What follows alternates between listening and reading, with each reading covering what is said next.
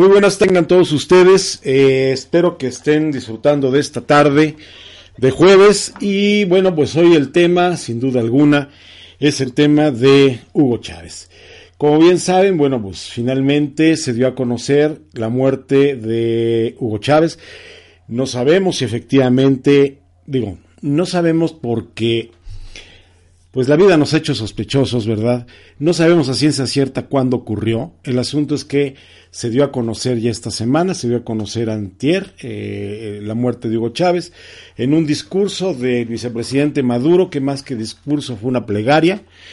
Eh, eh, cuando lo dio a conocer, horas antes había dado una muestra de golpismo sin golpear. Estamos hablando de que dio un discurso preparando a la nación eh, para decirle que Hugo Chávez pues probablemente ya estuviera viviendo sus últimas horas, pero que lo iba a dejar al mando, que él iba a ser el hombre fuerte de, de, Venezuela, o cuando menos dándolo a entender, diciendo una sarta de sandeces como eh, el hecho de que Estados Unidos o agentes de Estados Unidos Nunca lo dijo exactamente bien, nada más habló genéricamente Estados Unidos, le había inoculado el cáncer a, Hugo Chávez, eh, algo que bueno, yo quisiera que algún científico me explicara fehacientemente cómo es posible que se pudiera inocular un, inocular un, cáncer sin que la persona afectada se diera cuenta. Pero en fin, esos son ya otros temas, eso es lo que está viviendo hoy Venezuela.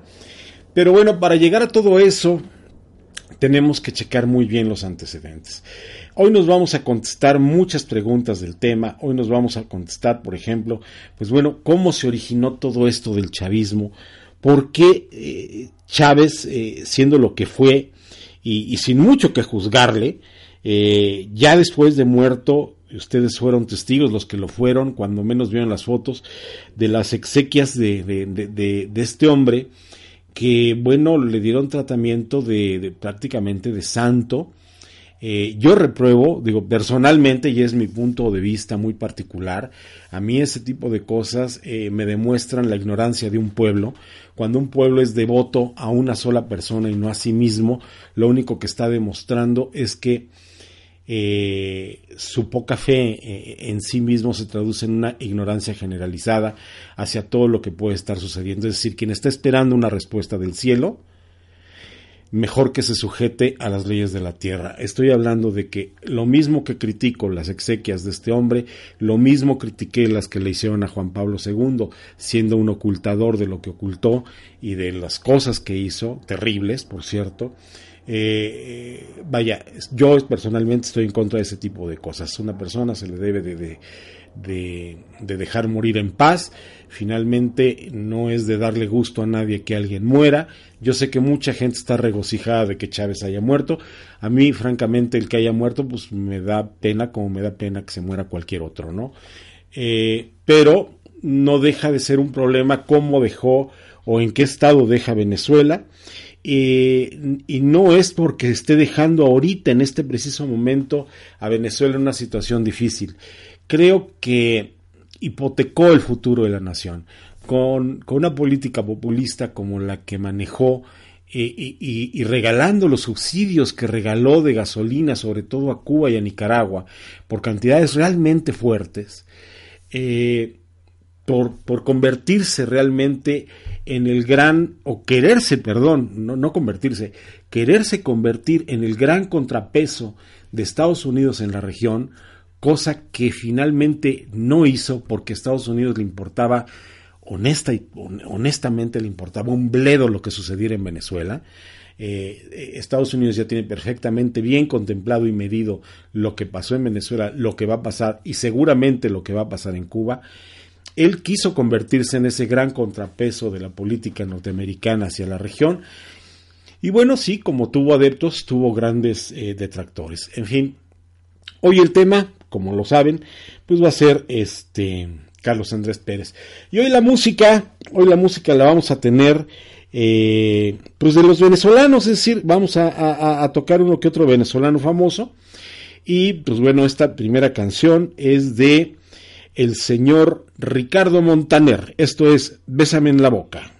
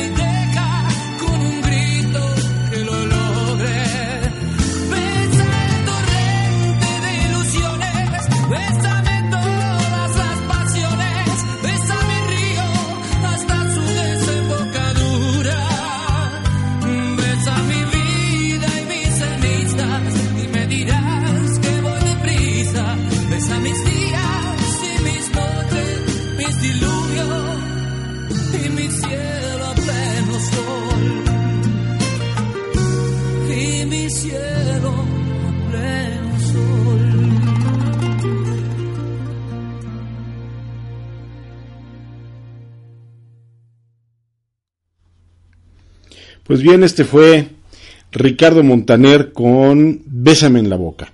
Muy bien, estamos transmitiendo desde Radio Calaña, www.radiocalaña.com. Son las 7.10 de la noche. Y bueno, pues para empezar el, tema de Venezuela, yo creo que aquí lo importante es comenzar hablando de un personaje que, al menos a mi parecer, pues comenzó con toda esta historia del chavismo. Es decir, eh, lo de Chávez tiene un motivo el motivo es eh, pues los dictadorzuelos que vivieron en Venezuela. Es decir, aunque necesariamente no eran dictaduras, eran tipos que se corrompieron y que, vaya, nunca le dieron respuesta a lo que sería la, la, necesidad real de la gente. Es decir, el mestizaje en Venezuela es muy fuerte, la pobreza en Venezuela fue normalmente muy fuerte y pues vieron en Chávez a un gran salvador, digo, se habrán equivocado o no, el tiempo lo va a decir, yo pienso que Chávez hipotecó la nación, insisto en eso, eh, con programas de asistencialistas, con programas de, de, muy cortoplacistas en cuanto a lo que es eh, el beneficio social y que se van a reflejar tarde o temprano.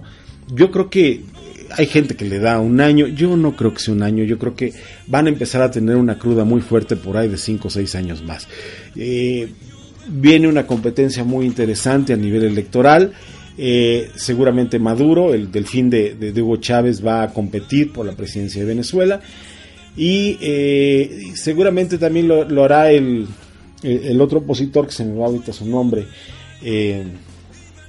pero bueno, estuvo muy cerca de, ganar la anterior, no esta pasada, sino la anterior, Cabriles, perdón, Capriles. Y este, pues hay varias cosas que Capriles debe tomar en cuenta si quiere, eh, pues hacer algo, porque no está yendo contra Maduro, está yendo contra Chávez. Entonces ahí hay que tener mucho cuidado. Bueno, como les mencionaba yo, para no perderme más en este asunto, eh, todo, todo esto tiene su origen. Eh, lo mal que los gobiernos trataron al pueblo venezolano, los bandazos que dieron algunos mandatarios, sobre todo del que les voy a hablar ahorita en este momento, que primero se dijo de izquierda y después fue un tipo como Carlos Salinas de Gortari, y me estoy refiriendo a ni más ni menos que a Carlos Andrés Pérez.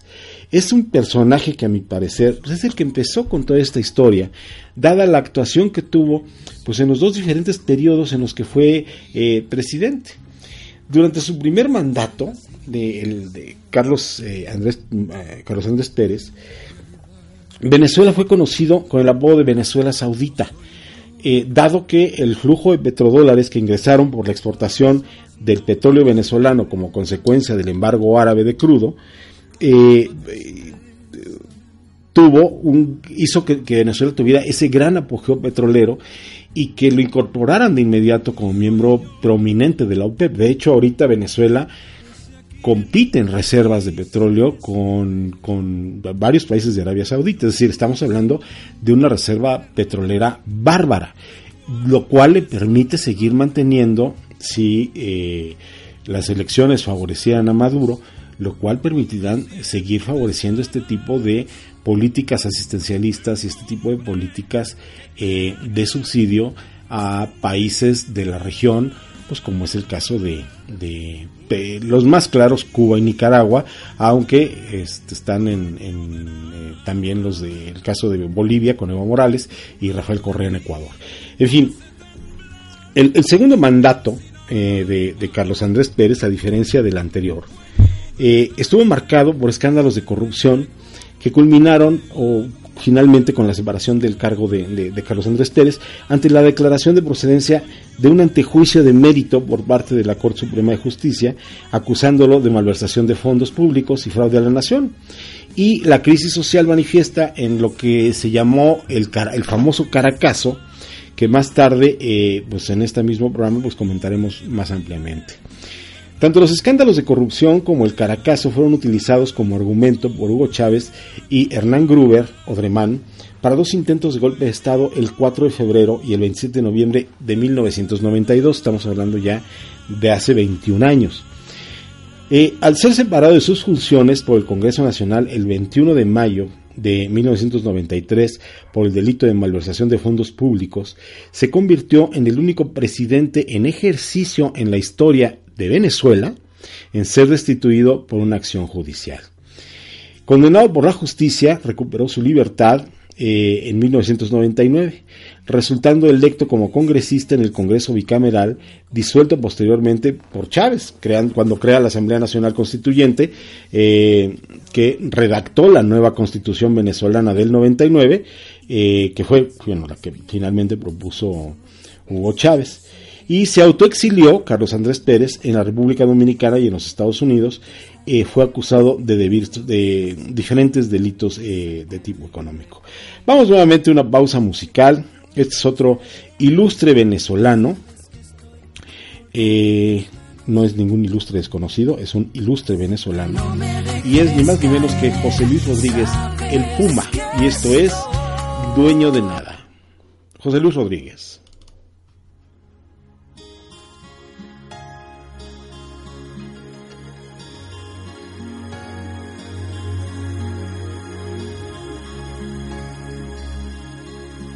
No soy yo el que hace crecer tu alegría y ocupa en tu vida un lugar especial. No soy yo el que te hace soñar con la luna y ver en la lluvia gotas de cristal.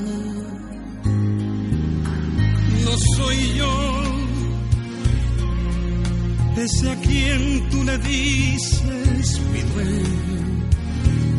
Yo soy solo un perro que tú haces saltar y que buscas cuando sientes ganas de un hombre que te haga sentir de verdad. Dueño de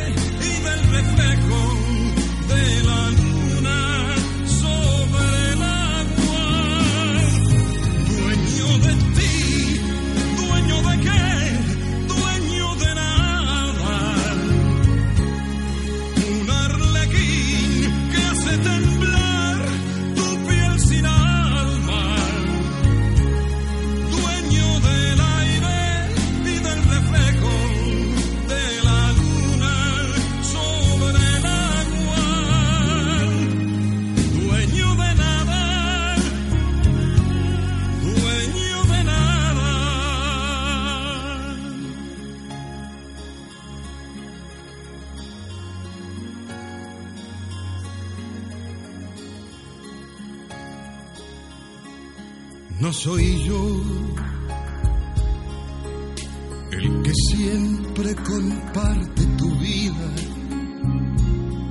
tus penas y risas y tu realidad. No soy yo el que pasa las noches en vela cuando la tristeza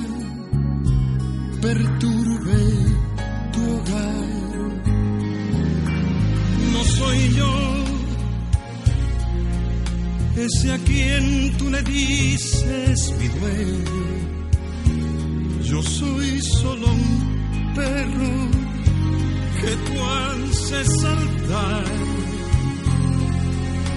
y que buscas cuando sientes ganas de un hombre que te haga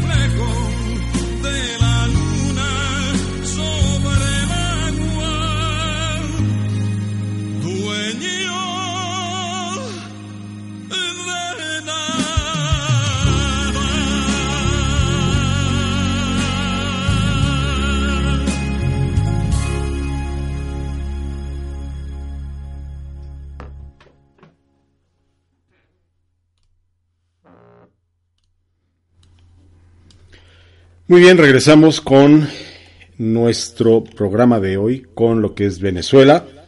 Y bueno, estábamos hablando de este hombre en particular que es Carlos Andrés Pérez.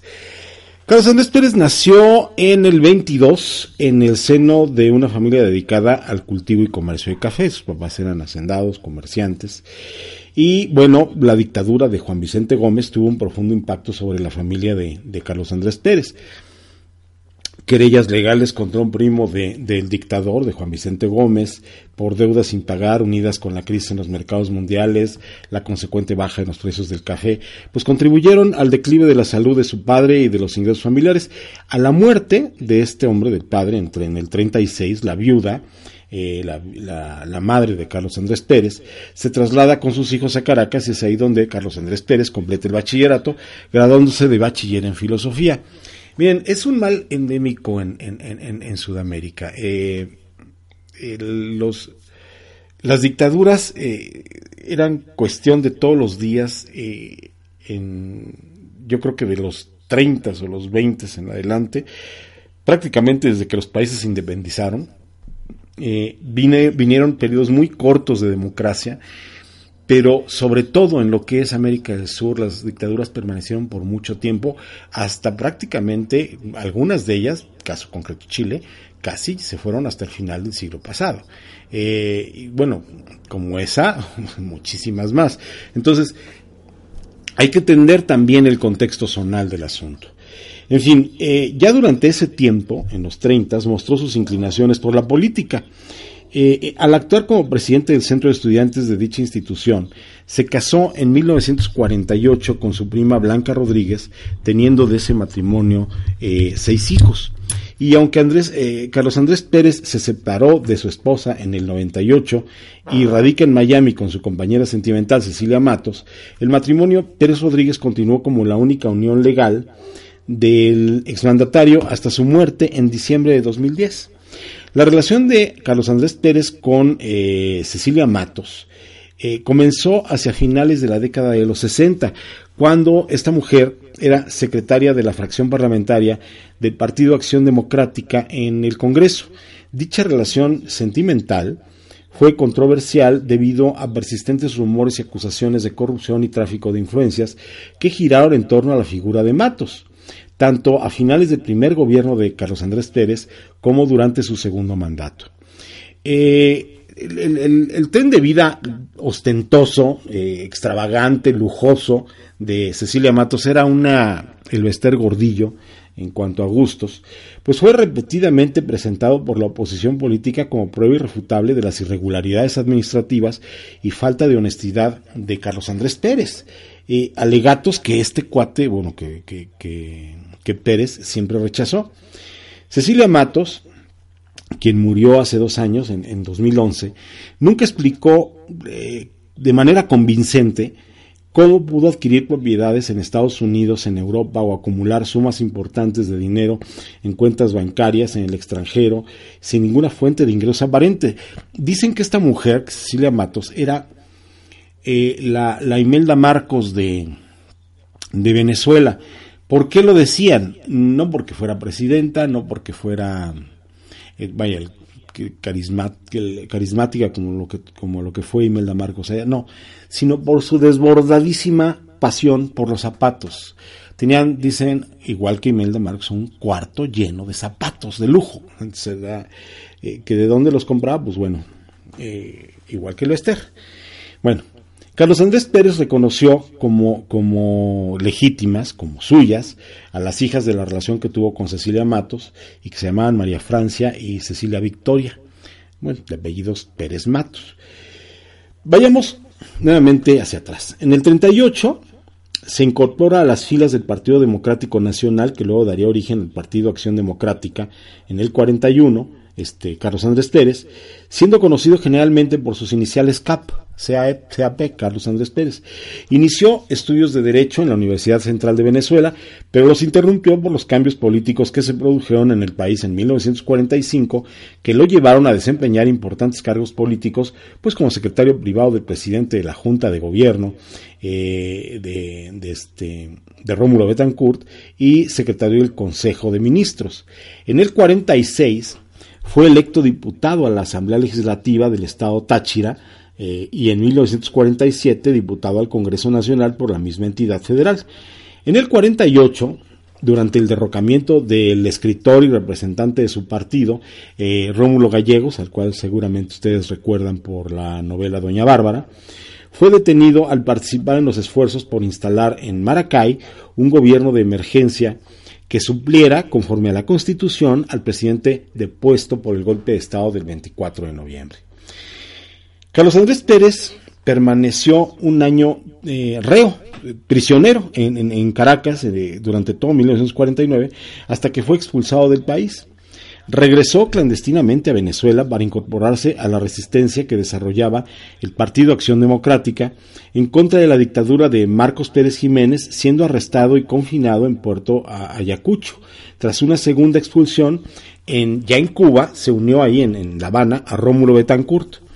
En el 52, pasa a vivir eh, un tiempo en San José de Costa Rica con su esposa y sus hijos, pues donde iba a permanecer durante el resto de la dictadura de, eh, Marcos Pérez Jiménez eh, ahí en Venezuela. Y ahí se dedicó a, a, ser editor de periódicos y bueno, escribía en los diarios y todo, junto con las actividades dentro de la comunidad de exiliados venezolanos que estaban en oposición directa a la dictadura de Pérez Jiménez. En Costa Rica es donde establece lazos de amistad muy fuertes de, con ese grupo de exiliados, que dentro de ese grupo más bien de exiliados venezolanos estaba eh, José Figueres y su familia, que Figueres es el que finalmente es el gran impulsor de Carlos Andrés Pérez en su carrera política. A raíz de los sucesos de enero del 58, que pusieron eh, fin a la dictadura, retornó, pudo retornar más bien a Venezuela, dedicándose de inmediato a la consolidación de un incipiente sistema democrático y a la reorganización de, Acción Democrática, del Partido Acción Democrática en el estado de Táchira. En diciembre del 58 es electo diputado por ese distrito, por ese, por ese, estado, perdón, por Táchira, para el quinquenio 59-64. En ese entonces es llamado por el presidente Betancourt y se desempeña como el primer director general del Ministerio de Relaciones Interiores. Esto es en el año del 60. Y después lo designan como titular de esa misma cartera, pero eh, tocándole enfrentar eh, de una manera directa y fuerte a los alzamientos guerrilleros fomentados por la izquierda con el apoyo del gobierno cubano.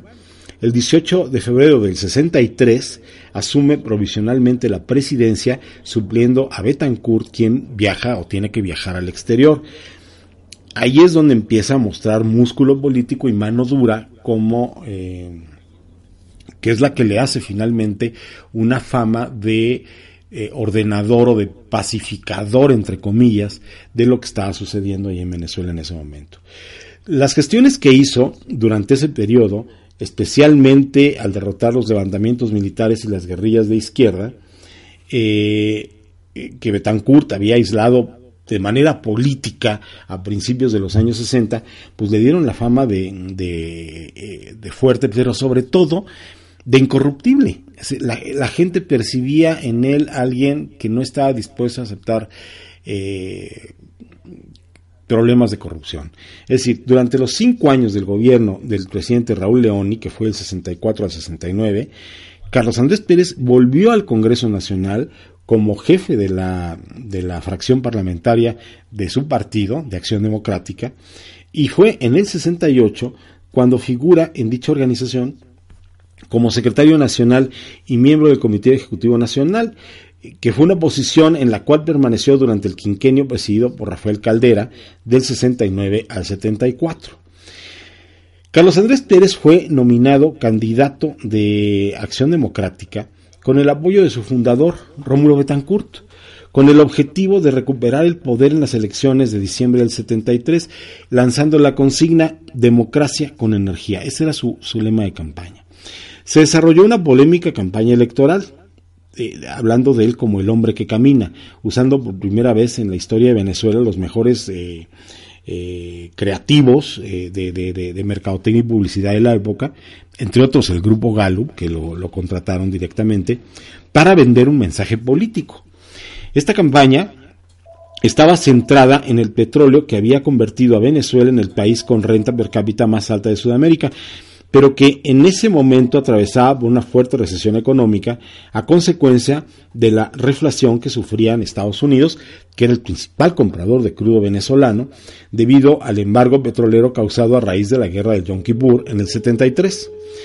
La idea de Carlos Andrés Pérez era el uso del petróleo como instrumento de presión política y económica del tercer mundo para obtener un orden más justo en el orden externo y una amplia política de gasto público, especialmente en el orden educativo y social. Es decir, él estaba manejando lo que llamamos gasto social de una manera mucho más complaciente eh, con, con el resto de la población. De hecho, él en esa época, yo lo recuerdo perfectamente, se sumó a la idea de, de, Luis Echeverría de manejarse como los eh, grandes exponentes del nuevo orden mundial eh, eh, presidiendo el llamado tercer mundo, en esa idea loca que tenía Luis Echeverría de decir que las, las grandes potencias deberían de tener un contrapeso. En fin, y que bueno, el contrapeso estaba basado en acciones de de gasto social y acciones de tipo populista en economías que ni siquiera eran emergentes. En el caso de México, la economía era una economía de alguna manera consolidada, venían de terminar el milagro mexicano y Luis Echeverría es el que finalmente le den la madre. Es cierto, el milagro mexicano ya estaba agotado, no había más que reformar algunas cosas, pero Luis Echeverría lo que hizo, al menos en México, fue darle en la madre esas posibles reformas que hubieran alargado la vida del famoso milagro mexicano y lo hubieran reimpulsado hacia un nuevo, vaya, unas, una nueva frontera de, de, de, de bienestar. En, el caso de Echeverría, como estaba enloquecido con el asunto del tercer mundo, de los países no alineados y de todo ese tipo de cosas, que en muchos casos tuvo su razón de ser como contrapeso a la política eh, exterior de Estados Unidos, sobre todo en lo que es la materia de información, eh, eh, no así en materias económicas en otro tipo de estados, y mucho menos en materia económica, porque en materia económica lo único que generó el movimiento tercermundista de países no alineados fue grandes dictadurcillas que, que, que, se colocaban en lugares estratégicos alrededor del mundo. En fin, vaya, no me quiero perder con este tema, ¿no? El asunto central es que la idea de, Carlos Andrés Pérez en ese entonces era hacer de lo mismo que hizo Chávez, hacer el uso del petróleo como instrumento de presión política y económica para obtener un orden más justo y como una amplia, amplísima política clientelar de gasto público, especialmente eh, en, los órdenes educativo eh, y, de salud. En fin, la campaña eh, que hizo Carlos Andrés Pérez proponiendo estas cosas convenció y fue un éxito, obteniendo el triunfo con más de 2 millones de votos. Es decir, Carlos Andrés Pérez obtuvo en su primer mandato el 48.7% de los votos contra los del candidato del COPEI, que era Lorenzo Fernández, que obtuvo 36.7%. Asumió el poder Carlos Andrés Pérez en marzo del 74, recibiendo la investidura presidencial por parte de Rafael Caldera.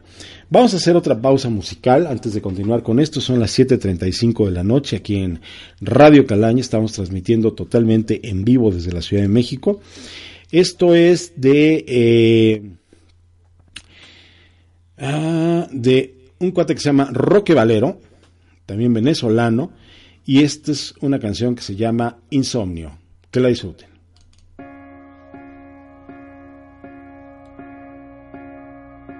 Ya no duermo, ya no como, ya no sé si puedo ir organizando mis ideas, sacar fuerzas de donde no tengo, para levantarme ya no quiero sufrir más con esta tonta historia que me llena toda la memoria. Te almacenas en mis pensamientos y me pongo lento, no, no quiero estar así pensando siempre en ti, soñando que apareces de repente y que me sacas de este infierno ya. Me quiero ir a dormir, te tengo que olvidar para siempre como sea y donde sea. Me quiero ir a soñar, volver a respirar. Hoy te saco de mi cuerpo para no volverte a amar.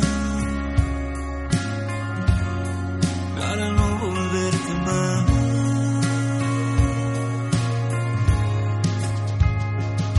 Ya no duermo, ya no como, ya no sé si pueda. Con este insomnio algo dominante. Esta cama es como un planeta sin sus habitantes. Ya no quiero sufrir más con esta tonta historia que me llena toda la memoria. Te almacenas en mis pensamientos y me pongo lento. No, no quiero estar así pensando siempre en ti, soñando que apareces de repente y que me sacas de este infierno ya.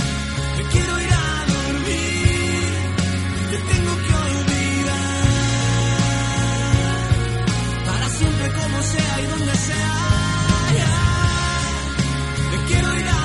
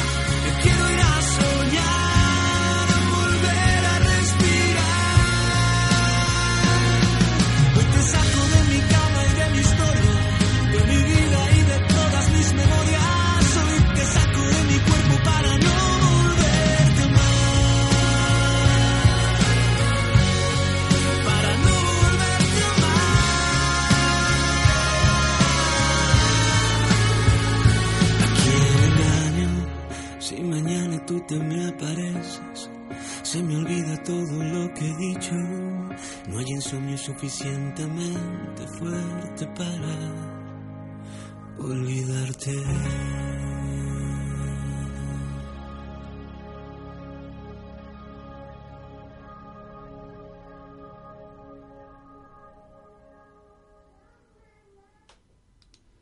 Bueno, eso fue Roque Valero con la canción Insomnio.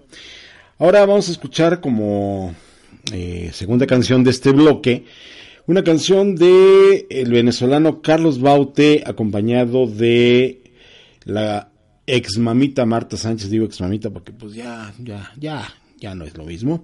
Y se llama Colgado en tus manos. Esto es Memorabilia por Radio Calaña. Estamos hablando de Venezuela, por eso es que estamos poniendo cantantes venezolanos. No solo por hoy, música en español, no vamos a poner música en inglés, lo cual es rarísimo en este programa, pero bueno, así lo vamos a hacer. Esto es Colgado en tus manos, Carlos Baute y Marta Sánchez.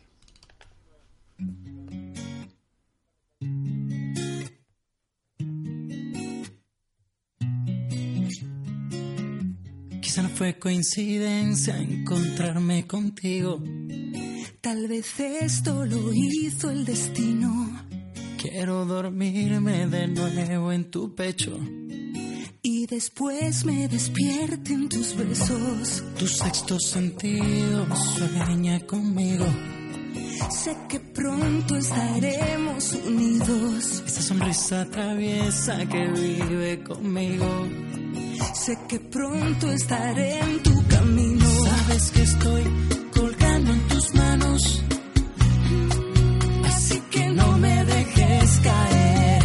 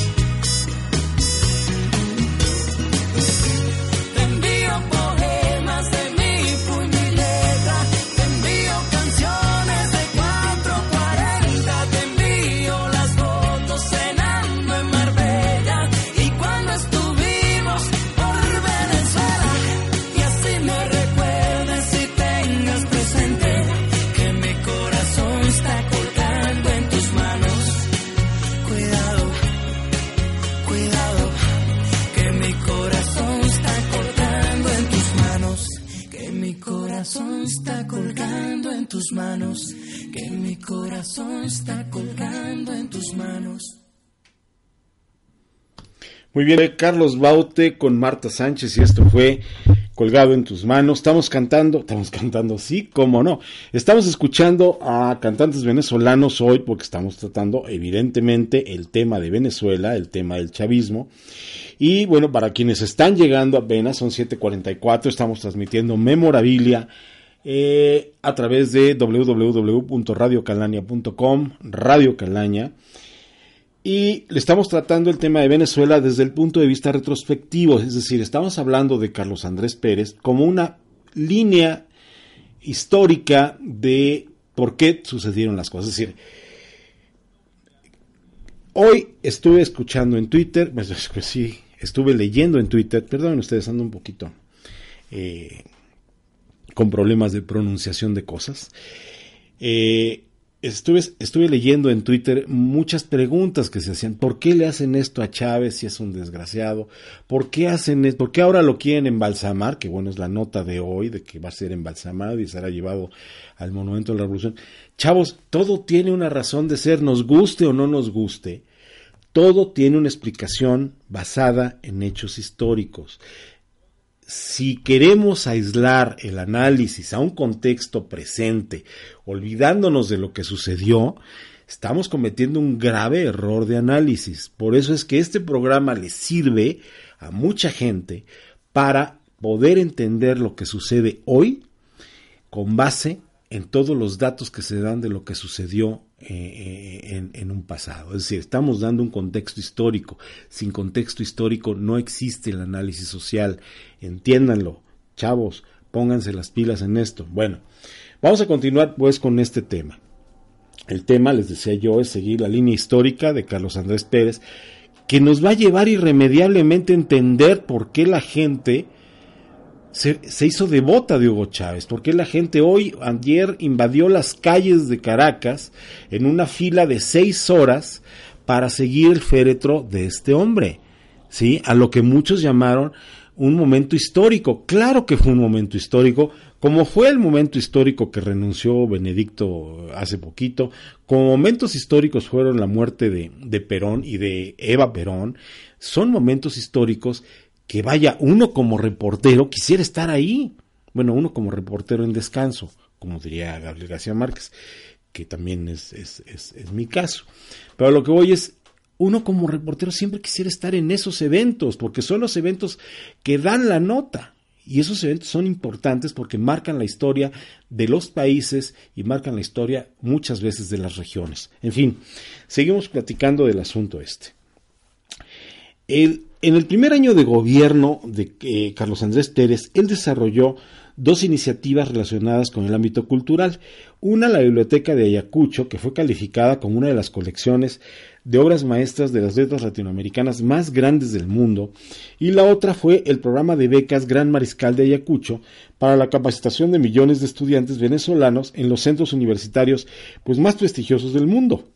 Ese mismo año, Carlos Andrés Pérez decreta la creación de nueve parques nacionales para garantizar la protección de los ecosistemas y fauna eh, endémica.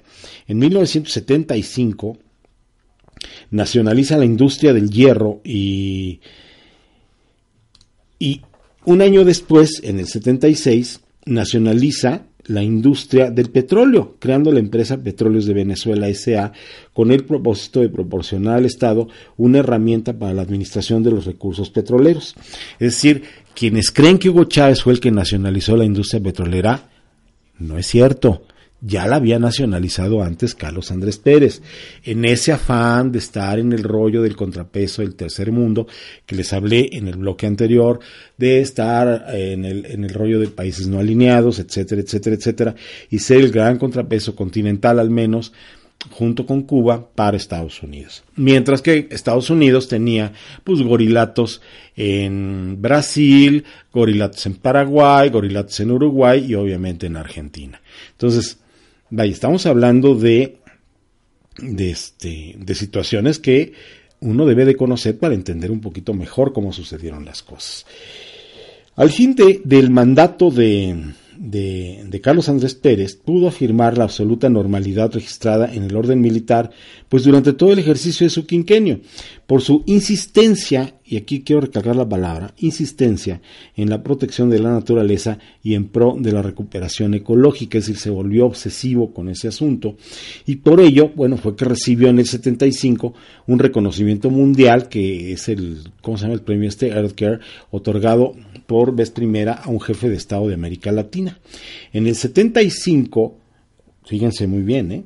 el julio del 75 es Carlos Andrés Pérez quien le entrega el sable de subteniente a Hugo Chávez Frías. En el 76, Carlos Andrés Pérez, que después se hizo un derechista y corrupto ultranza, se convirtió en el vicepresidente de la Internacional Socialista. Es decir, si aquí en México hablamos de malabaristas, perdón, suceden en todos lados. Bien, en política exterior, Carlos Andrés Pérez, como hizo su predecesor Rafael Caldera, rompe parcialmente con lo que era la doctrina Betancourt y restableció relaciones con Cuba en diciembre del 74.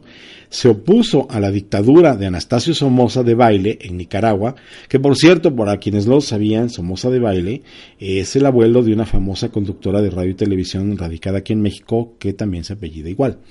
Bueno, en fin, eh, Carlos Andrés Pérez apoyó al hombre fuerte de Panamá, a la, al cara de piña, a Omar Torrijos, eh, no, era el cara de piña, perdón, a Omar Torrijos, el cara de piña era el otro, que no me acuerdo su nombre. Bueno, eh, vaya, eh, apoyó a Omar Torrijos, que era el que quería recuperar el canal de, Panamá como diera lugar y a cualquier costo, en sus negociaciones con Estados Unidos, pues para la entrega del canal de Panamá lo antes posible.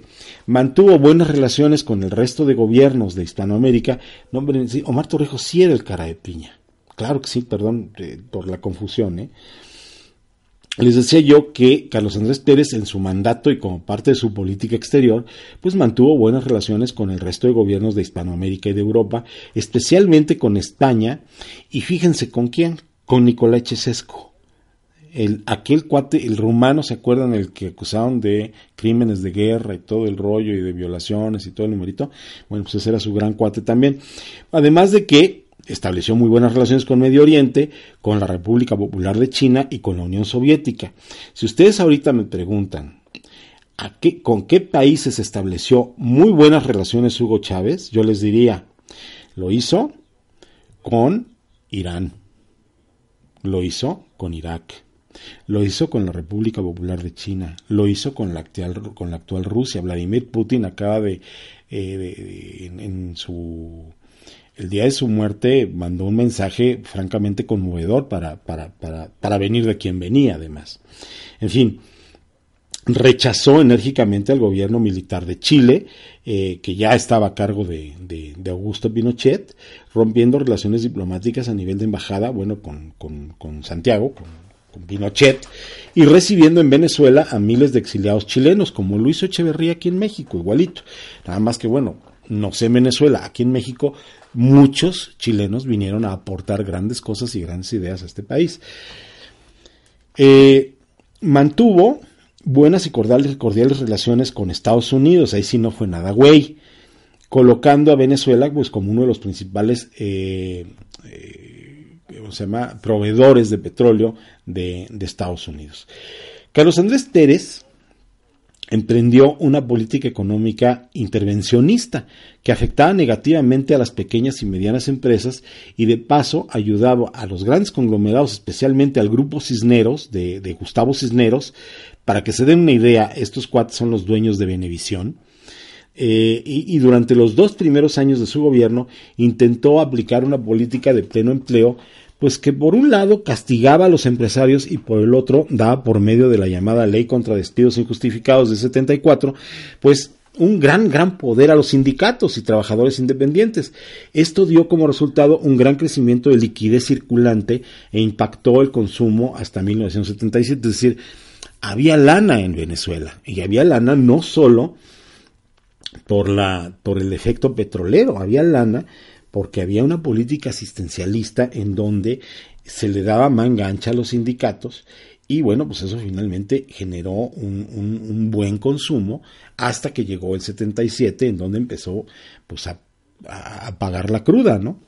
Por otra parte, Carlos Andrés Pérez emprendió también una política económica que pretendía fortalecer las pequeñas y medianas industrias, especialmente a los sectores económicos de provincia, frente a lo que era la prevalencia que habían mantenido, o más bien el, el, monopolio, por llamarlo de algún modo, que no era, no era, tal, que habían mantenido hasta ese momento, bueno, los grandes empresarios de Caracas. Es decir, él quiso fomentar lo que era la pequeña y mediana industria fuera de Caracas para hacerle frente justamente a los conglomerados eh, caraqueños. La política de pleno empleo de la que hablamos, que, que se instauró en 74 y que eh, era una ley contra despidos injustificados en, en lo general, favoreció, bueno, a un sinnúmero de venezolanos que hasta ese momento pues no tenían acceso al trabajo. Creó posibilidades para que se cumplieran funciones que muchos calificaron como, como inútiles, pero que realmente pretendían aumentar la capacidad adquisitiva del venezolano y en consecuencia mejorar sus condiciones de, de, de, mercado, es decir, darle al mercado interno venezolano esa gran capacidad de consumo que no había estado surtiendo efecto eh, gracias a políticas de otro tipo. Y debido a que la constitución en Venezuela impedía la reelección inmediata, eh, eh, tendría que esperar 10 años después de terminar su periodo presidencial, cosa que obviamente modificó Hugo Chávez. Carlos Andrés Pérez mantenía una popularidad hasta el final de su ejercicio presidencial.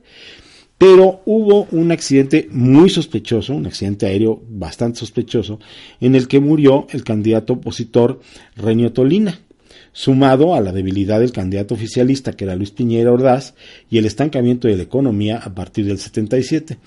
Todo eso hizo que Acción Democrática, su partido político, pues resultaba derrotado en las elecciones de diciembre del 78 y eso dio paso a que llegara a la presidencia de Venezuela Luis Herrera Campins del Partido Social Cristiano, eh, el COPEI, quien lo sucedió en el cargo y quien, y quien fue finalmente un hombre que no entendió una transición democrática en los, en los términos en los que se debe de entender y quiso enfrentar el asunto con eh, un retiro de subsidios inmediato, lo que luego, luego pues, se revirtió y generó un problema económico mucho más serio. Es decir, yo entiendo que las políticas asistencialistas, sobre todo aquellas que suministran subsidios tan fuertes a precios como el de la gasolina, a precios como el de la tortilla o el maíz en el caso de México, en el caso de Venezuela, sobre todo al precio, a los precios de la gasolina, de la energía eléctrica, del gas y de todo ese tipo de cosas, pues terminan por ser eh, contraproducentes. Pero una cosa es eso y otra cosa es que lo hagan de fregadazo, es decir, que quiten todo de fregadazo, porque eso lo que hacen no es desmontar un sistema anterior, lo que están haciendo es desmontar la economía popular de la gente. Entonces, ahí lo que tiene que hacerse y lo que se ha hecho en muchos lados con éxito cuando han llegado políticas populistas es desmontarlas paulatinamente a efecto de que mientras están llegando otro tipo de políticas reformadoras, esas mismas ayuden a que el, el- el trancazo económico venga mucho más eh, diluido. Esto no lo entendió Herrera Campins. Y, y, bueno, al terminar el primer mandato de Carlos Andrés Pérez, pues este fue acusado de corrupción en el, en el Congreso venezolano por un caso muy particular que se llamó el caso Sierra Nevada. Sierra Nevada fue eh, el nombre que le dieron a un viejo barco refrigerador. Era un buque frigorífico que andaba en, el Orinoco y que compró el, el- el gobierno de Venezuela con un sobreprecio de 8 millones de dólares, cuando menos. Y en el que tuvieron que ver diferentes funcionarios públicos, entre ellos Cecilia Matos, que era la galana de Carlos Andrés Pérez, que a la sazón ya era secretaria privada del presidente. Y bueno, el barco a final de cuentas pues nunca se utilizó, se abandonó en el Orinoco.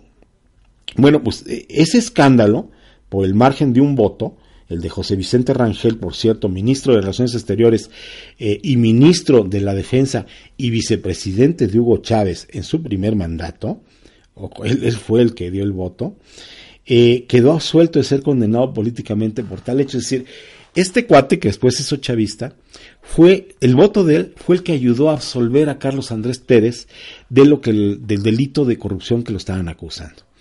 En fin, eh, Acción Democrática, su partido, recuperó el poder en las elecciones de diciembre del 83, apoyando a Jaime Lucinchi para la presidencia de la República. Eh, en el 88 y en contra del criterio de Lucinchi, tras unas elecciones, es más bien, tras unas elecciones primarias en las cuales derrotó a Octavio Lepage, posteriormente eh, que fue sucesor temporal como presidente en, en 93 y por su condición de presidente del Congreso, en el 87 fue escogido de nuevo por su partido como candidato a la presidencia de la República. Seguimos hablando de Carlos Andrés Pérez. Es decir, él nuevamente en el 87 fue escogido como candidato a la presidencia de Venezuela. Vamos a hacer otra pausa musical y vamos, estamos en nuestra música venezolana. Nadie se espante, esto es memorabilia, solo que por hoy estamos oyendo música en español. Son las 7:59, estamos a punto de empezar nuestra segunda hora y la vamos a empezar con una canción de este sujetillo que se llama Franco de Vita y que canta una canción que se llama Tú de qué vas.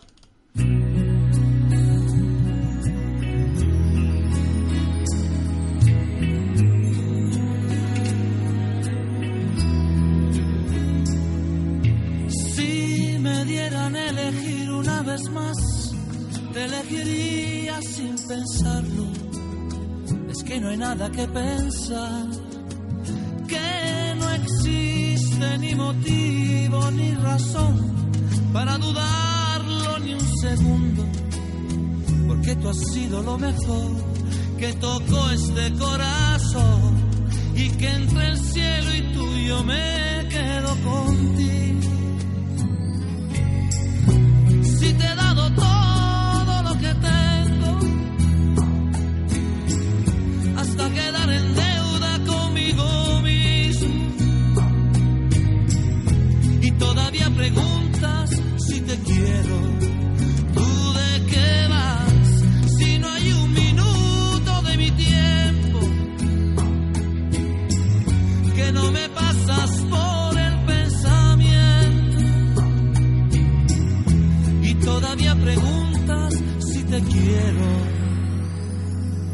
si esto no es querer, entonces dime tú lo que será.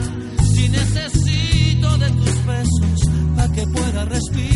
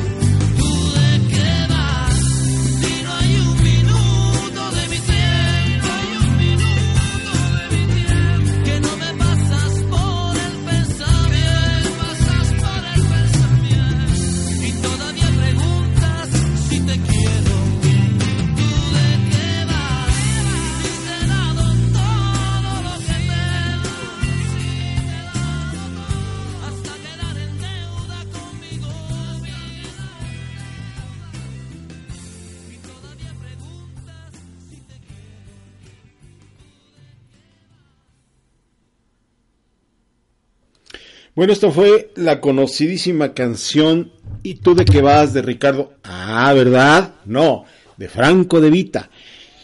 Mi mujer me regaña porque los confundo mucho, pero pues es que de repente cantan como igualito. Bueno, nuestra siguiente canción de este bloque es a cargo de otro venezolano ilustre, mejor conocido como el Puma, que ya no le voy a decir puñal porque si no la Suprema Corte de Justicia me acusa de que estoy diciéndole algo homofóbico. Mejor le digo solo Puma. El Puma que canta esta canción que se llama Voy a perder la cabeza por ti. José Luis Rodríguez.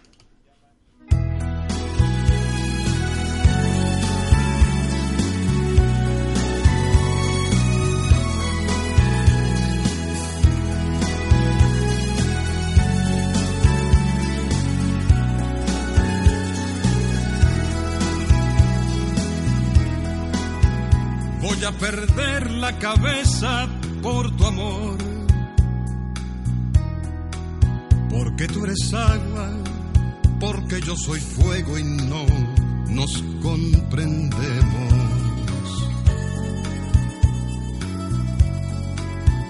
Yo ya no sé si he perdido la razón. Porque tú me arrastras, porque soy un juego de tus sentimientos. Cuando yo creo que estás en mi poder, tú te vas soltando, te vas escapando de mis propias manos. Hasta ese día que tú quieres volver otra vez me encuentras enfadado y triste, pero enamorado. Voy a perder la cabeza por tu amor. Como no despierte de una vez por siempre de este falso sueño.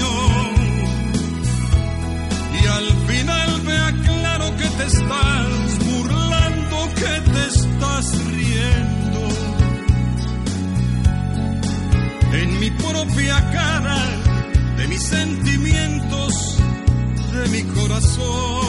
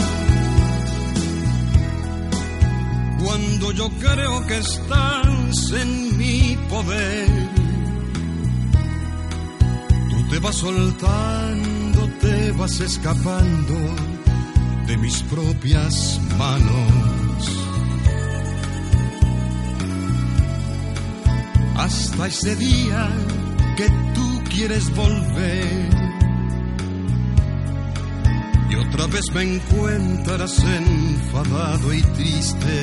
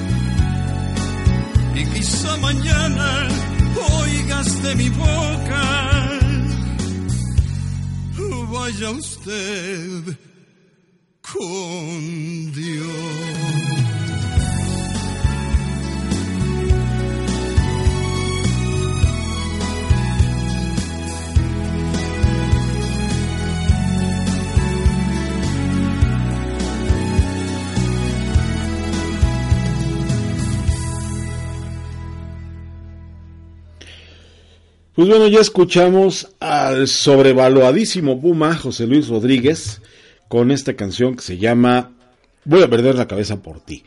Bueno, vamos a darle una tercera canción a este bloque antes de seguir con el rollo de Carlos Andrés Pérez, Venezuela, el inicio de todo el asunto, Chávez o no Chávez, en fin, ¿qué les digo? Bueno, esto es y bueno, ¿qué les digo? Sí, sí, sí, soy un romántico eh, disoluto y absoluto. Esto es para mi mujercita dorada, se llama Iluminada y Eterna y es Ricardo Montaner.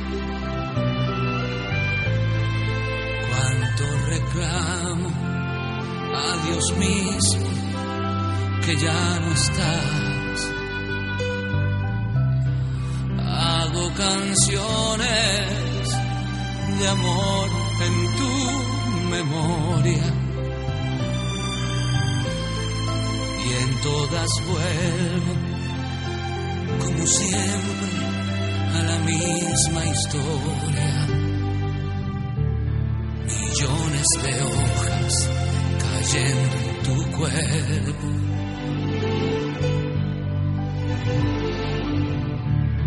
Otoños de llanto goteando en tu piel.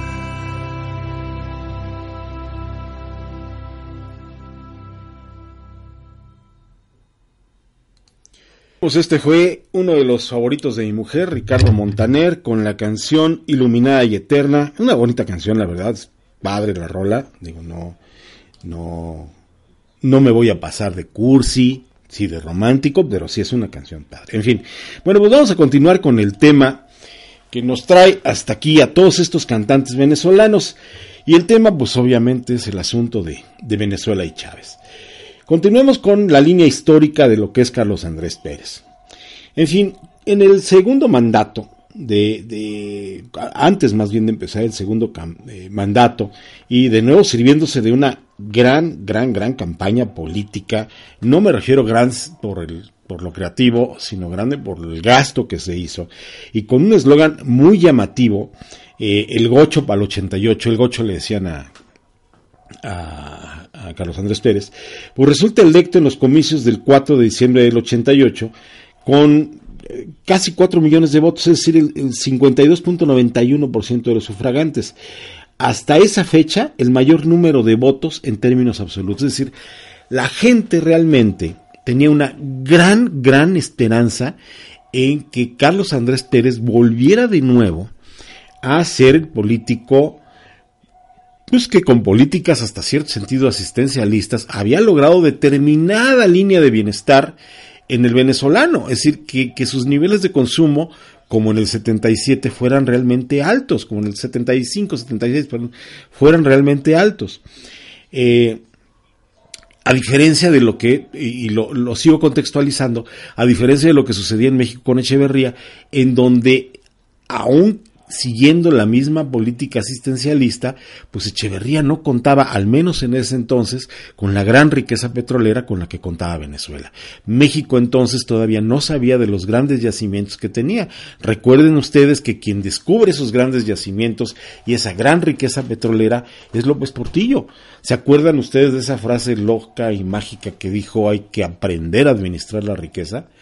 Y que no la supo, bueno, dejen ustedes, no la supo administrar, la dispendió, la dilapidó completamente. Pero en fin, bueno, la imagen de, de, de, Carlos Andrés Pérez como el presidente del milagro económico que se había creado entre los votantes, pues contribuyó a darle de nuevo la presidencia de la República.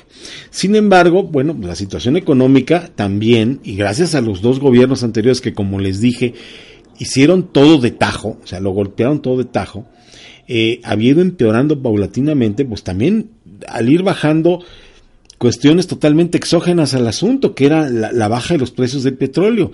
Si ustedes recuerdan también, en esa época, en el 88, hubo un problema muy serio con los países eh, de la OPEP, de, los, de la Organización de Países Exportadores de Petróleo, cuando empiezan a generar boicots para el control de determinadas eh, zonas de compra. Y bueno, a México hasta le pusieron el apodo de Esquirol de la OPEP, eso se lo pusieron desde el 82, eh, eso me acuerdo perfectamente bien. Sin embargo, bueno, eh, eso hizo o eso ocasionó que, bueno, los países que habitualmente compran crudo, eh, sacaran sus reservas y dijeron, ok, así se mueven los de la OPEP, pues órale cabrones, pues no les compramos tampoco nosotros. Y eso hizo que bajaran los precios del petróleo de una manera súbita y bueno, que descontroló evidentemente países pues, como México, como Venezuela, como Arabia Saudita, como todos los que ustedes se imaginan, ¿no? Entonces, eso también hizo que la moneda eh, en Venezuela se, se devaluara fuertemente y que la inflación fuera muy, muy alta y que además la deuda externa pues fuera una carga muy, muy pesada para, para el país. La deuda externa, si no mal recuerdo, era prácticamente del, del, del equivalente al 8% del PIB, es decir, era altísima. En el plano exterior, eh, ya en su segunda etapa en el gobierno, eh, Carlos Andrés Pérez eh, mantuvo una intensa relación con otros jefes de gobierno socialdemócratas como Felipe González y bueno, pues con otros gobiernos también de ideología demócrata cristiana como Helmut Kohl, el alemán. Esta situación pues no proporcionó a Carlos Andrés Pérez mucho margen de maniobra tampoco. Anunció un plan de austeridad consistente. Fíjense ustedes, la gente lo vota, o sea, vota por este cuate, pensando que él nuevamente va a traer eh, ese eh, eslaboncito de riqueza que habían tenido, ficticia o no, pero la habían tenido, y de repente empieza a hacer un plan de austeridad que consistió eh, en la liberación de las importaciones, en la eliminación de los controles de precios, en la privatización de las empresas no estratégicas en manos del Estado, cuyo logro principal, bueno, fue la venta de compañía a- anónima de teléfonos de Venezuela. Carlos Andrés Pérez vendió el Telmex de Venezuela ya en su segundo mandato en esas épocas, en el 88. ¿A quién les recuerda ahora? ¿verdad? Bueno, eh, aumentó el precio de la gasolina, congeló salarios, redujo el tamaño del Estado y bueno, pues también eh, el, gasto público. Y empezó el- el asunto de meter eh, iniciativa privada en la, en la industria petrolera que él mismo había nacionalizado. Entonces fue cuando surge porque todo esto obviamente pues le pega al bolsillo a la gente. Entonces surgieron una serie de protestas realizadas por quienes viviendo en las ciudades dormitorios de Caracas eh, que debían trasladarse a diario a trabajar a, la capital por el aumento en el precio de los pasajes del transporte público, pues les pegaba muchísimo. En poco tiempo, el movimiento que comenzó en Guarenas, que, que es una de las, esas que le llaman ciudades dormitorios porque la gente nada más va a dormir porque trabaja finalmente en la capital, y que son poblaciones que están a 40 kilómetros, 60 kilómetros. Hagan de cuenta que aquí fueran eh, Toluca, eh, Cuernavaca, este, Pachuca, o ciudades un poquito más cercanas, que fueran ciudades dormitorios en donde ahí no hay nada y lo único que hace es eh, usar transporte público para llegar al Distrito Federal, porque aquí es donde trabajan y allá nada más llegan a dormir, por eso es que le llamaban ciudades dormitorio les llaman ciudades dormitorio. Entonces, este rollo empezó en Guarenas, que estaba localizado a unos 40 kilómetros de Caracas, y se extendió rápidamente a la propia capital y otras ciudades como La Guaira, Valencia, eh, Barquisimeto, Mérida, Guayana, los valles del Tuy, y se convirtió en, eh, poblaciones que eh, donde saquearon supermercados, centros comerciales, y bueno, hubo saqueos en establecimientos de prácticamente todo tipo. Ante esta situación y la incapacidad de la policía local para controlar los saqueos, el gobierno de Carlos Andrés Pérez pues, empleó al ejército como medio de contención de los hechos violentos ocurridos en toda la ciudad. Es decir, se activó una estrategia de control de disturbios conocida como el Plan Ávila. Esta medida tuvo un costo altísimo, ya que las Fuerzas Armadas incurrieron en una represión excesiva que dejó, según cifras oficiales, cerca de 300 muertos y, y muchísimos, muchísimos más heridos.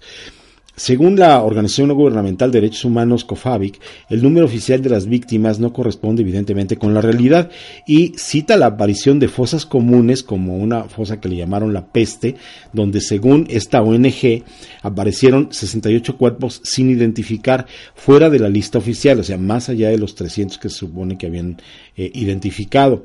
Y organismos no pertenecientes a las Fuerzas Armadas como la Dirección de los Servicios de Inteligencia y Prevención eh, y, la Policía Metropolitana y la Policía Judicial cometieron muchos abusos y asesinatos. Hubo un aproximado de 2.000 personas desaparecidas, fíjense, ¿eh? 2.000 personas desaparecidas durante el 27 y 28 de febrero del 89. Por tal motivo, en los días y meses posteriores al Caracazo, se produjeron pues gran número de manifestaciones en su contra, las que conjuntamente con las críticas políticas formuladas por varios partidos y sectores a Carlos Andrés Pérez y a su programa, pues debilitaron el piso político en el que se sustentaba, es decir, la gente finalmente lo había votado por lo que creía que iba a ser algo un regreso a, a ese bienestar. Sin embargo, dos presidentes anteriores que no hicieron bien su trabajo, que hagan de cuenta que fueron el, eh, porque la verdad así lo fueron, como el Fox y el Calderón de, de, de, de, esa época, que no hicieron su chamba como debían, pues eh, hacen que la gente crea que regresando a Carlos Andrés Pérez al gobierno, pues las cosas iban a estar como antes. Y no, pues obviamente las cosas habían cambiado en todos los sentidos. Aparte, pues a este cuate pues ya se le había hecho un colmillo del tamaño del mundo y, y no hablo del colmillo político, hablo del colmillo para robar.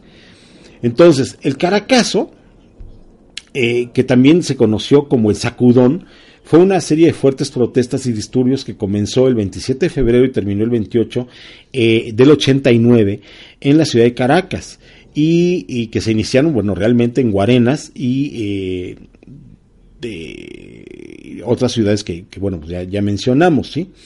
Es decir, eh, este nombre se le pone más o menos como recordando otro hecho violento ocurrido en Colombia, pero este fue en el 48, en abril del 48, que lo llamaron el Bogotazo. El Caracazo ocurrió el, el, en febrero de 89, cuando fuerzas de seguridad de la Policía Metropolitana y Fuerzas Armadas del Ejército y de la Guardia Nacional pues salieron a las calles a controlar la situación, o a disque controlar la situación, y aunque las cifras oficiales reportan 300 muertos y, y, más de un millar de heridos, pues algunos reportes no oficiales, obviamente, pues hablan hasta de 3.500 personas fallecidas, es decir, de 10 veces más. Bueno, continuaremos hablando más de este tema después de esta nueva pausa musical que vamos a poner a continuación y vamos a oír a esta cantante venezolana, yo no sabía que era venezolana, de nombre Karina y con un éxito muy viejito, ¿eh? se llama ¿A quién?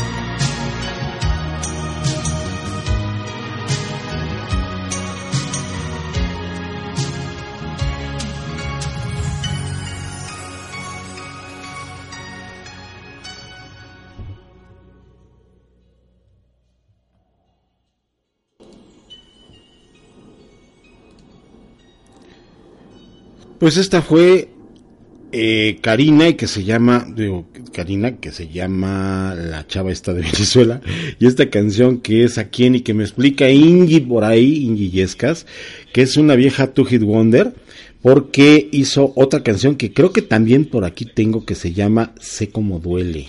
Creo, creo.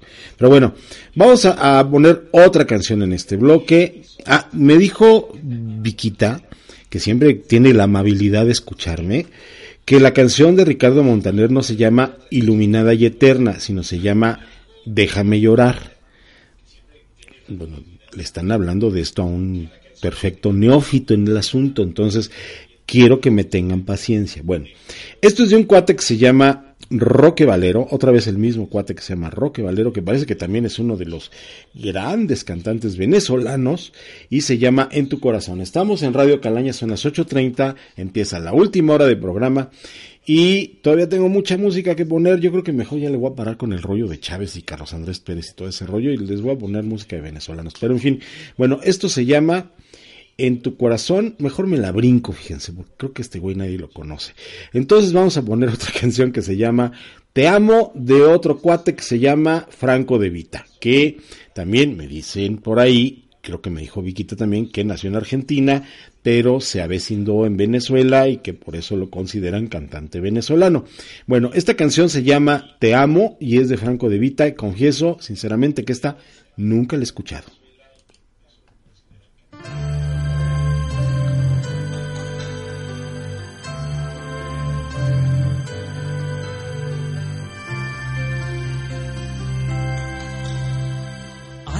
Nos hubieran visto, estábamos allí sentados frente a frente.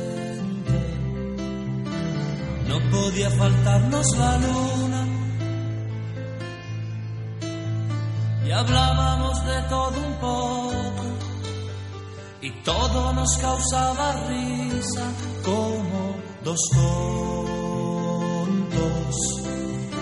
y yo que no veía la hora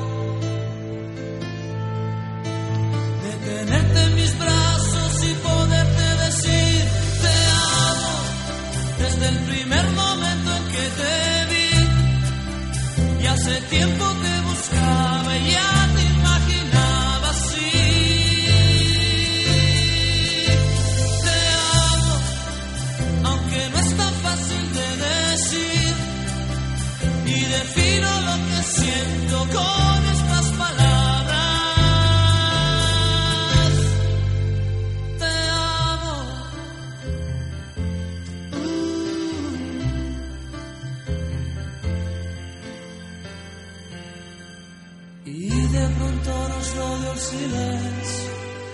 y nos miramos fijamente uno al otro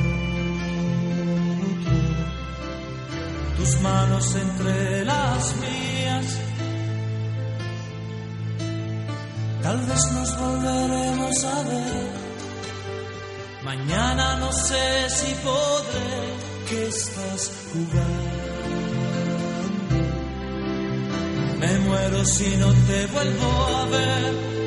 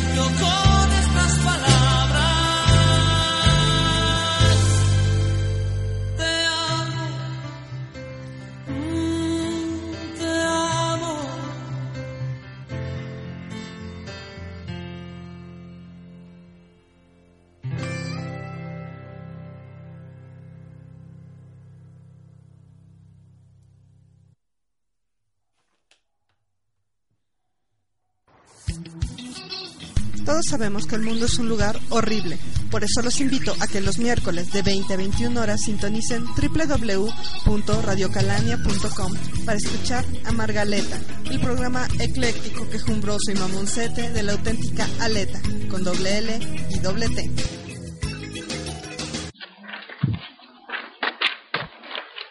¿Ya? No, espera. ¿Ya? ¿Ya estamos? Los engañamos. Estamos haciendo ruido. Escúchanos los martes por la noche de 8.30 a 10 Y la repetición los viernes de 11 a 12 y media. Vibra Verde, reconectándote con tu ambiente. Por Radio Calaña. Hay programas con temas específicos. Y luego, este. El tema a tratar en el programa será porque alguien lo propuso, porque es interesante o simplemente porque se me dio la gana. Soy Anibelda y te invito a que me escuches en Evolución, todos los viernes a las 9 de la noche, aquí, en Radio Calaña.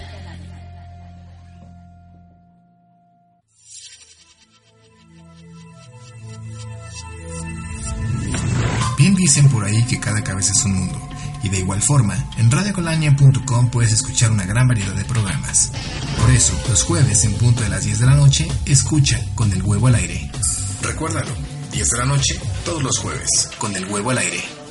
En Radio Calaña, porque estamos haciendo ruido.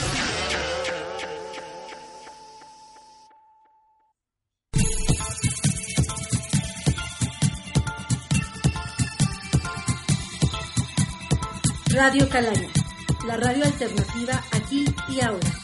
Irreverencia 2.0.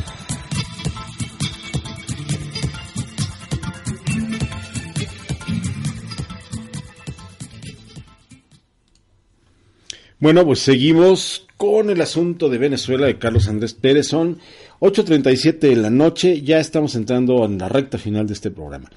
Bien, eh, la madrugada del 4 de febrero del 92 hubo un intento de golpe de Estado comandado por varios oficiales medios de las Fuerzas Armadas, dentro de los cuales pues, se encontraba el teniente coronel Hugo Chávez. Todo esto por el deterioro de la situación social y el aumento de la corrupción administrativa. Tras unas horas de, de, de, pues, de no saber ni qué estaba pasando, Carlos Andrés Pérez logró escapar en el, la cajuela del coche de un jardinero del Palacio Presidencial y se fue huyendo a una planta de Benevisión, a una de las plantas de, de Benevisión de sus cuates, donde recuperó el control. Una vez que la sublevación de Chávez y los subalternos eh, eh, fue derrotada por las fuerzas del presidente y fueron recluidos eh, en, prisión, entre ellos evidentemente Chávez, pues Carlos Andrés Pérez se comprometió ante la opinión pública a corregir algunos aspectos de sus medidas, pero el proceso de deterioro pues no, no lo iba a parar nadie, de hecho ya no lo estaba parando nadie porque empezó a sostener medidas eh, que el Fondo Monetario Internacional le pidió que hiciera, él trató de hacerlas en lo medio de lo posible, pero pues bueno, el gasto, independientemente del gasto público que, que, que, estaba llevando a cabo, pues no, nomás no le permitió cumplir con nada. Entonces, pues evidentemente, pues el deterioro social y el deterioro económico de la gente, pues vino, se vino para abajo. Carlos Andrés Pérez tuvo que enfrentar a una segunda intentona de golpe de Estado el 27 de noviembre de ese mismo año, durante el cual pues, los golpistas llegaron a bombardear algunos edificios públicos, tales como pues, el Palacio de Miraflores, el Ministerio de Relaciones Exteriores, el Aeropuerto La Carlota, y la intentona fue de nuevo fallida, pero una vez más pues, no contribuyó a mejorar la ya desacreditada imagen de, de Carlos Andrés Pérez. En las elecciones municipales y regionales del 6 de diciembre de ese año, su partido, Acción Democrática, sufrió un golpe terrible a manos de los partidos políticos, el COPEI, que era el demócrata cristiano, y el movimiento al socialismo, el MAS y la causa radical. En marzo de 1993, el fiscal general de la República, Ramón Escobar, introdujo una solicitud de antejuicio de mérito en su contra por el delito de peculado doloso y malversación de 250 millones de bolívares, más o menos el equivalente a 17 millones de dólares en esa época. No los 2.600 millones de pesos que le acusan el Bester, ni tantito, ¿eh? Pero bueno, de la partida secreta por cuyo manejo pues era el responsable. Durante ese proceso se reveló, se dio a conocer, perdón, que dicho dinero pues había sido utilizado para ayuda internacional a la presidenta Violeta Chamorro en Nicaragua y a la, vice, eh, vicepresidente Yesiani Medina Parra. Eh, ambas, ¿se acuerdan ustedes que en esa época eh, vencieron a, a, a, lo que era el partido, al partido sandinista? Una vez retirado de la presidencia de la República, Carlos Andrés Pérez fue confinado en el retén judicial de El Junquito y de ahí, en aplicación de las provisiones legales relativas a límites de edad para el encarcelamiento, pasó a arresto domiciliario en su quinta La Humada, donde fue recluido en espera de la sentencia eh, de, este caso. En mayo del 96, la Corte lo condenó por malversación genérica agravada a dos años y cuatro meses de arresto domiciliario. No se pudo comprobar la apropiación indebida de fondos públicos, por eso es que pues, no le dieron más, más tambo. En el 99, eh, Carlos Andrés Pérez, una vez en libertad, pues creó un nuevo partido, el Movimiento de Apertura y Participación Nacional, conformado por independientes y disidentes de Acción Democrática, pero con el objeto de conseguir un escaño de senador y con eso igual que en México, pues blindarse mediante la inmunidad parlamentaria de las nuevas acusaciones de corrupción que habían aparecido. Eh, por ejemplo, la existencia de cuentas secretas en Estados Unidos, entre otras cosas. Y a pesar de que, de que sí ganó la elección, de que obtuvo el escaño como senador, pues la suspensión de las cámaras legislativas y posterior disolución del Congreso de la República debido al proceso de una nueva constitución que puso en marcha Hugo Chávez, que se acuerdan que hizo ya la Asamblea Nacional, le obligó a presentarse de nuevo a las elecciones a esta Asamblea, y, pero esta vez, pues obvio, ya no resultó electo, a pesar de haber obtenido una gran votación en, en, en Táchira, que bueno, pues era el lugar donde había nacido. En diciembre del 2001, un juzgado de primera instancia de Caracas ordenó que Carlos Andrés Pérez, entonces en República Dominicana, fuera detenido en su domicilio con carácter preventivo y eh, esto, bueno, pues en relación con los fondos públicos desviados de las cuentas secretas. En abril, la Cancillería del Gobierno de Venezuela cursó la petición oficial de extradición del expresidente de, de, de Venezuela, o sea, de Carlos Andrés Pérez, que estaba en República Dominicana, pues ahí le pidieron la, la, extradición y este y, y, nunca se llevó a cabo. Es decir, el cuate huyó a Miami, pues hasta ahí residió exiliado y desde ahí estuvo criticando todo el tiempo pues, a Hugo Chávez, evidentemente. En octubre de 2003 sufrió un accidente cerebrovascular pues, que lo dejó parcialmente incapacitado. La imagen que tiene la opinión pública pues parece ser bastante contradictoria. Es considerado uno de los líderes políticos latinoamericanos pues más representativos de finales del siglo XX y por otro lado pues es visto por otros sectores como uno de los personajes públicos más corruptos de Venezuela. Para muchos, la popularidad de Carlos Andrés Pérez durante su primer mandato se debió en parte a la bonanza económica derivada de los altos precios del petróleo. Su segundo periodo de gobierno fue más complicado y menos popular porque la situación económica del país, obviamente, pues era completamente diferente. Bajos precios del petróleo, una crisis económica grave en el país, provocada en parte por las medidas impuestas por el Fondo Monetario Internacional, luego de que Carlos Andrés Pérez pues, acudiera a él pidiendo ayuda financiera. En opinión de sus detractores, eh, Carlos Andrés Pérez tomó medidas impopulares de una forma demasiado apresurada y, no planificó adecuadamente otras medidas que, eh, que, bueno, de carácter social, que contrarrestaran pues, las, que, las que eran impopulares. Bueno, y como muchos políticos latinoamericanos, pues Carlos Andrés Pérez huyó del país. En, en este caso no se fue a Harvard, ¿eh? se fue a Miami. Su defensa fue asistida por un abogado contratado carísimo, supuestamente, y este, bueno, se cumplió con la pena que le impuso el tribunal de, del país. El diario argentino El Clarín publicó en el 99 una nota de análisis donde se dice que la victoria de, de de Carlos Andrés Pérez contra los rebeldes, pues no sirvió para afianzar el sistema, sino por el contrario para profundizar los cuestionamientos y concluye pues que la combinación de corrupción y ajustes económicos era más de los que los, era mucho más de lo que los venezolanos pues debían tolerar. Eh, en cuanto a su segundo periodo de gobierno, pues hoy se le reconoce haber colocado en puestos claves de gobierno a calificados técnicos y especialistas en el área económica. Entre sus principales figuras, pues los economistas Naim, Herbert Torres, Miguel Rodríguez Fandeo, Hausmann, que a pesar de sus medidas y como consecuencia de las mismas, se llegó a una inflación anual de hasta 81%. El diario argentino Clarín describió las medidas económicas pues, como medidas de ajuste dictadas por el Fondo Monetario Internacional, que normalmente ya sabemos también que lo que el Fondo Monetario Internacional luego dicta pues no funciona en muchos países, y no solo por lo impopulares de las medidas, sino porque son ajustes que de tanto apretar pues, terminan explosiones sociales. Y bueno, pues esto fue lo que finalmente ocasionó que, que a, la, falla de Carlos Andrés Pérez, en quien la gente había depositado su confianza, pues la gente se volcara a un cuate que les prometía ese mismo beneficio social que habían tenido con este cuate y que este cuate pues no les había cumplido. En fin, después de que, de que Carlos Andrés Pérez fuera destituido, entró Octavio Lepaz Barreto, un abogado y político, dirigente y miembro de, Acción Democrática. Él fue nombrado interino eh, como presidente interino en Venezuela entre finales de mayo y junio de, ese año, del, año en que perdió este eh, Carlos Andrés Pérez. Y luego lo, lo siguió un, el presidente del Congreso, el periodista Ramón José Velázquez, que eh, lo que hizo fue completar el periodo constitucional de Carlos Andrés Pérez para no, este, pues para no para terminar un periodo normal y entonces ya citar elecciones eh, eh, para 1999, año en que tomaría eh, posesión pues este el ahora difunto Hugo Chávez. Bueno, vamos a oír más musiquita.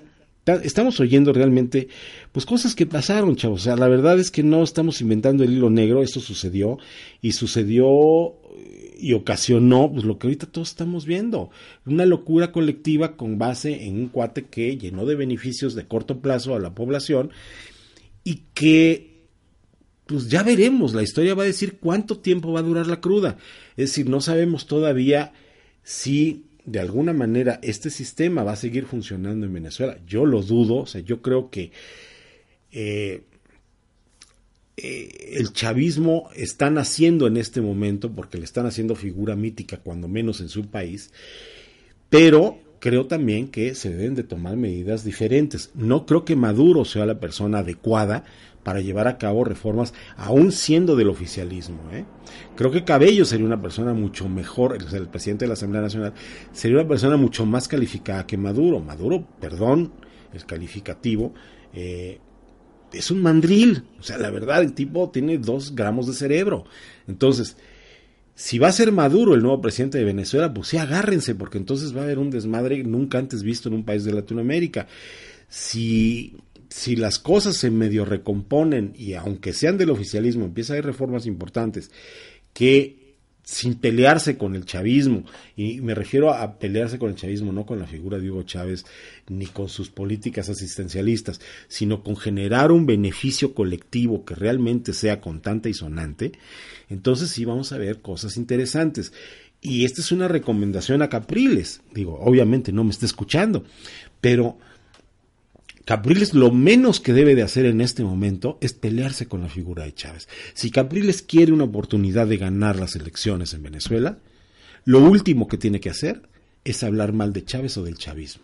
Al contrario, ¿sí? yo le aconsejaría, sí, sí, sí, sí, claro, si me pidiera consejo, evidentemente, yo lo que le diría es, maestro, súmate al chavismo, nada más que hazlo desde una perspectiva diferente, buscando reformar algunas cosas, buscando desde luego quitarle los subsidios de gasolina a países como Cuba y como Nicaragua, y lo siento mucho por Cuba y por Nicaragua, pero no es problema de Venezuela estarlos eh, consintiendo, ni a Evo Morales ni a Rafael Correa, que digo, perdón, cada país tiene las posibilidades de arreglárselas con sus propias uñas y cada país tiene las grandes posibilidades, dependiendo de sus reformas y sus gobiernos, de hacer en sus países crecimientos verdaderamente potenciales.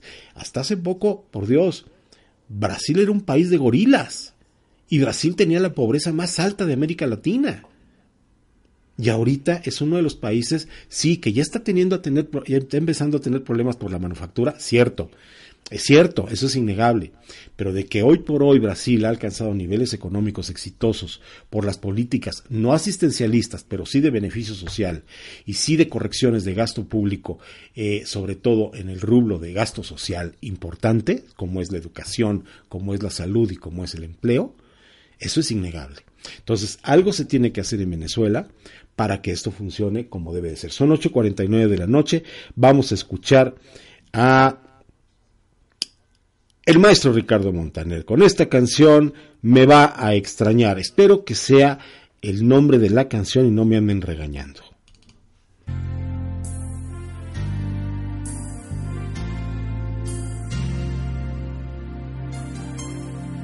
Cada mañana el sol nos dio en la cara al despertar.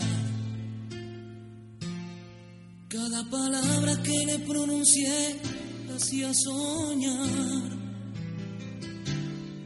no era raro verla en el jardín corriendo tras de mí.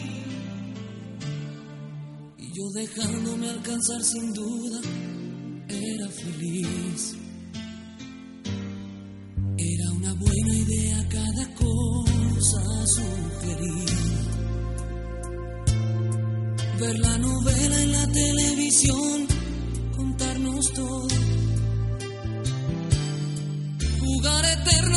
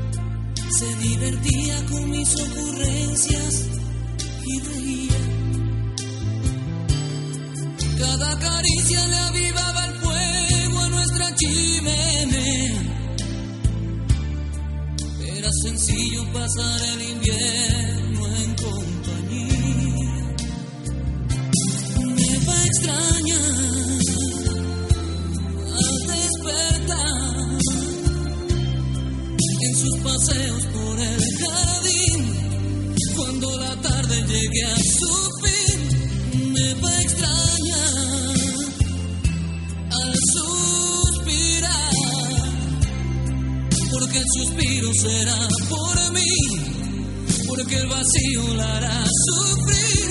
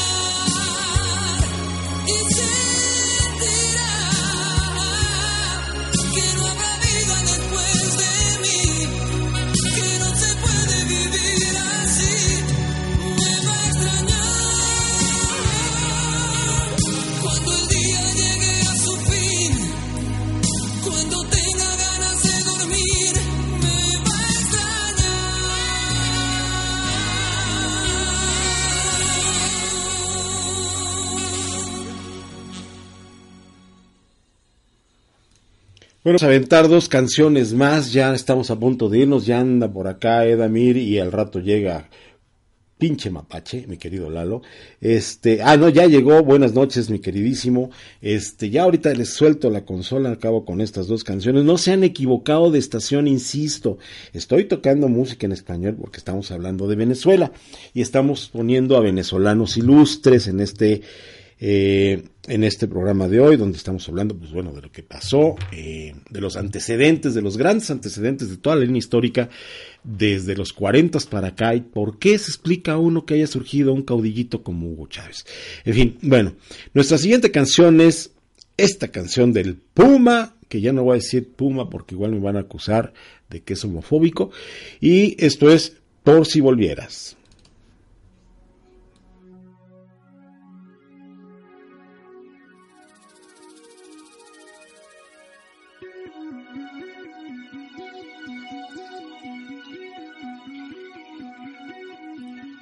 Si volvieras, por si volvieras, la puerta la dejo abierta para que puedas pasar.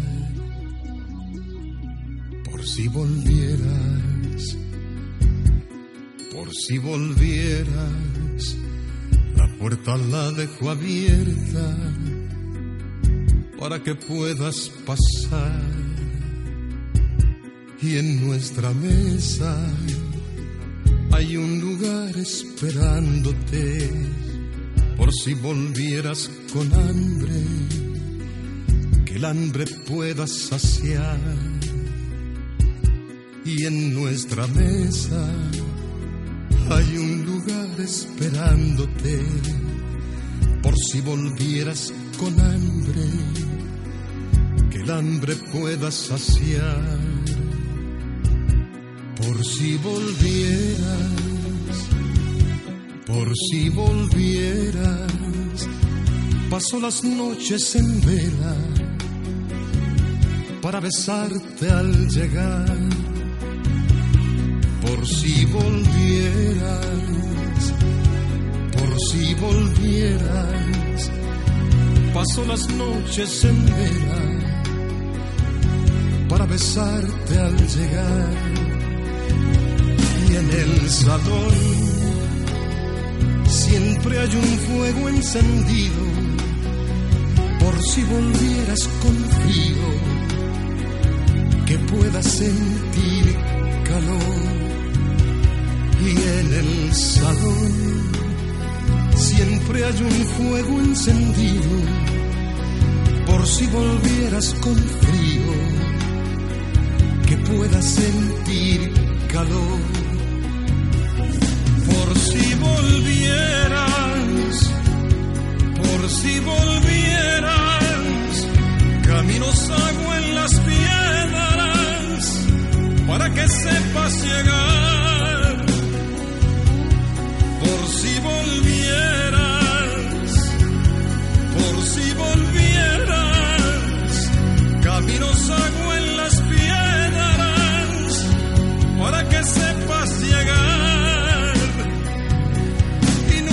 habitación la tengo ya preparada por si volvieras cansada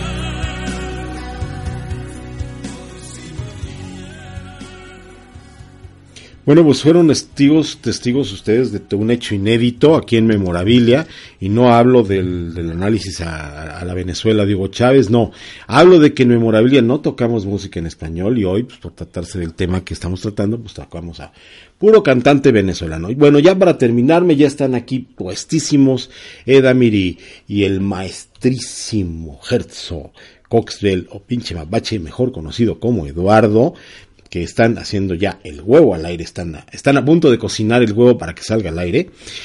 A quienes les mando un abrazo y que con mucho gusto los voy a seguir escuchando.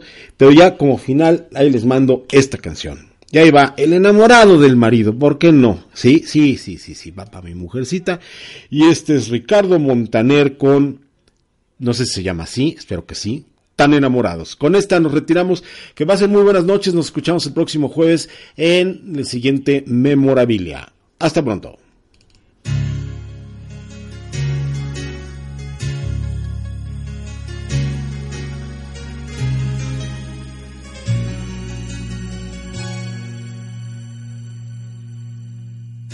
Quizás te puedas preguntar qué le hace falta a esta noche blanca, a nuestras vidas que ya han vivido tanto que han visto mil colores de sábana, de seda. Y cuando llueve, te gusta caminar. Vas abrazándome sin prisa aunque te mojes. Amor mío, lo nuestro es como es. Toda una aventura.